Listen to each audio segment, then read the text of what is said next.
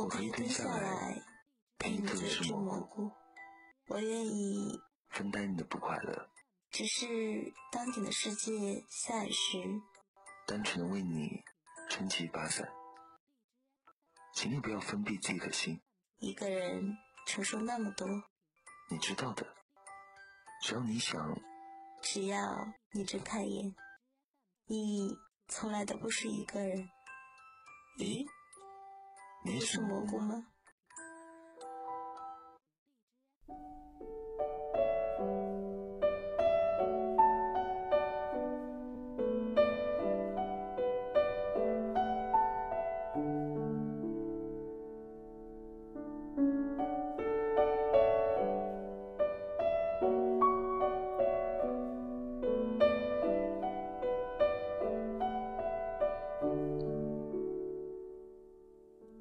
每天，我都在我们的聊天中了解到关于小王子的星球、他的出走和旅行的一些事情。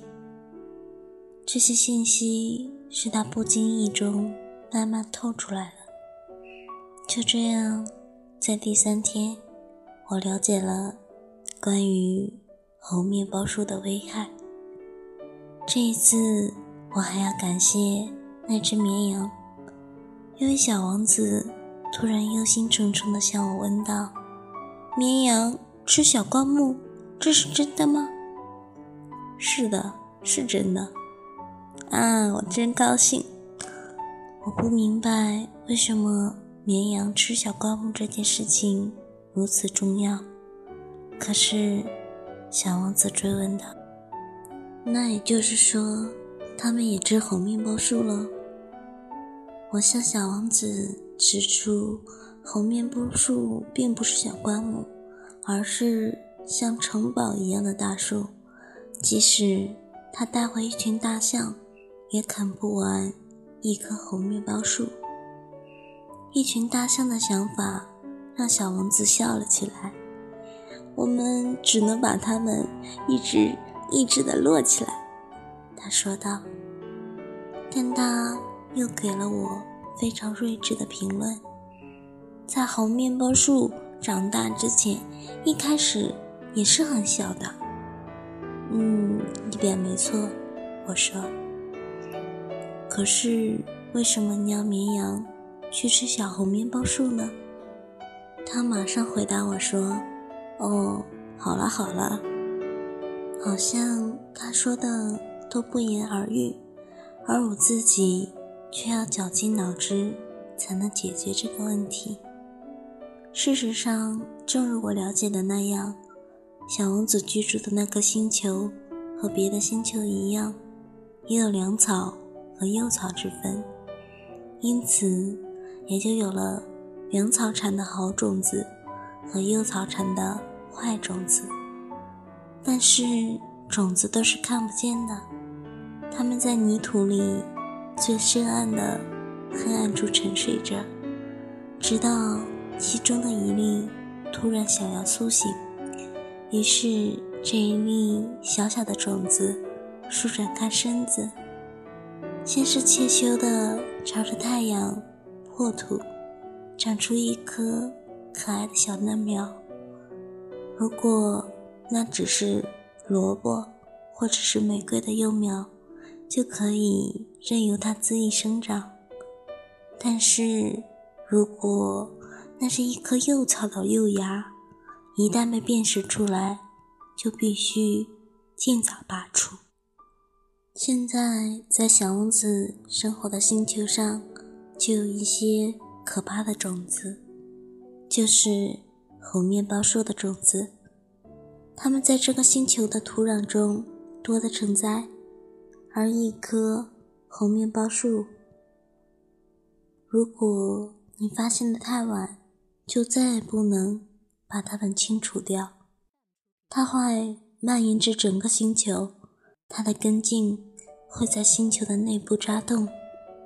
如果这个星球太小，而红面包树又太多，它们会把整个星球搞得四分五裂。这是一个距离问题。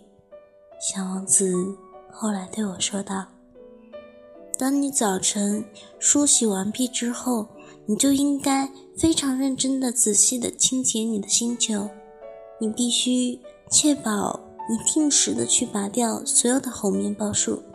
红面包树的树苗和玫瑰的幼苗长得很像，一旦你能把它们区别开的时候，就要把它们拔掉。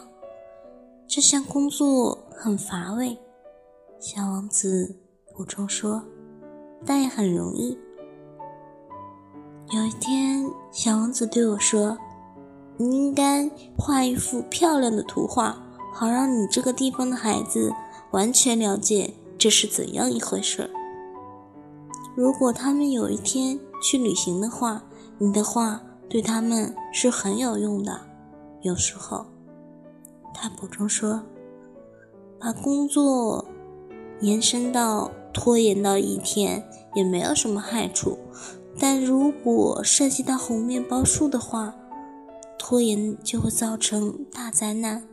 我知道一个星球上面住了一个懒汉，他对三棵小树苗掉以轻心。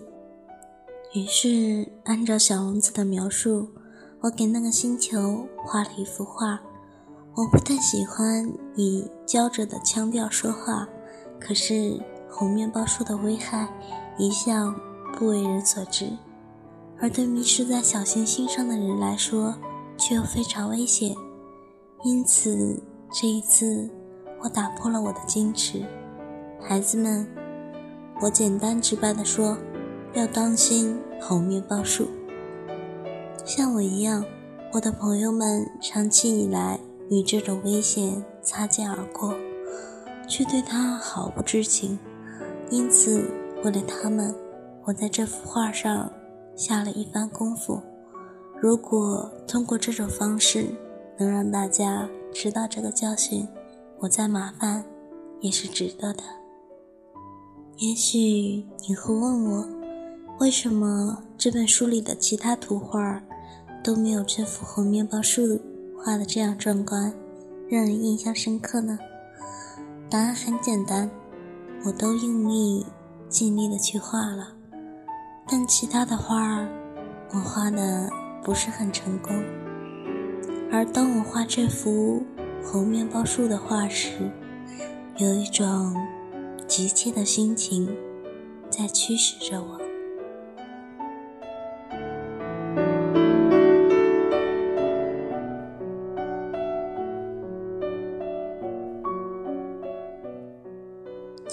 小故事能够继续温暖你。晚安，做个好梦。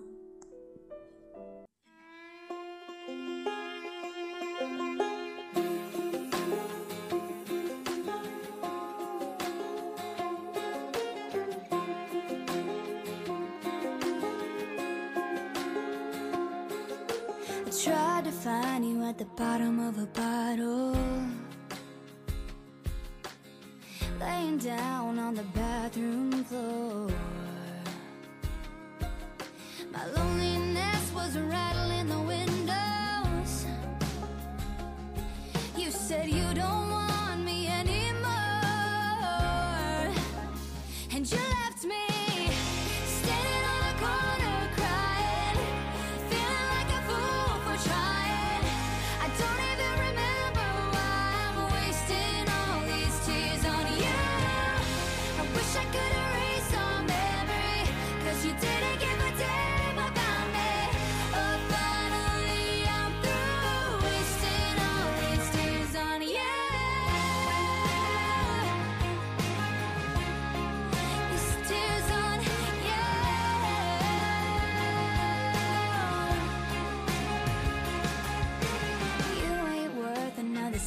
And I'll do everything I gotta do to get you off my mind. Cause what you wanted, I couldn't get. What you did, boy,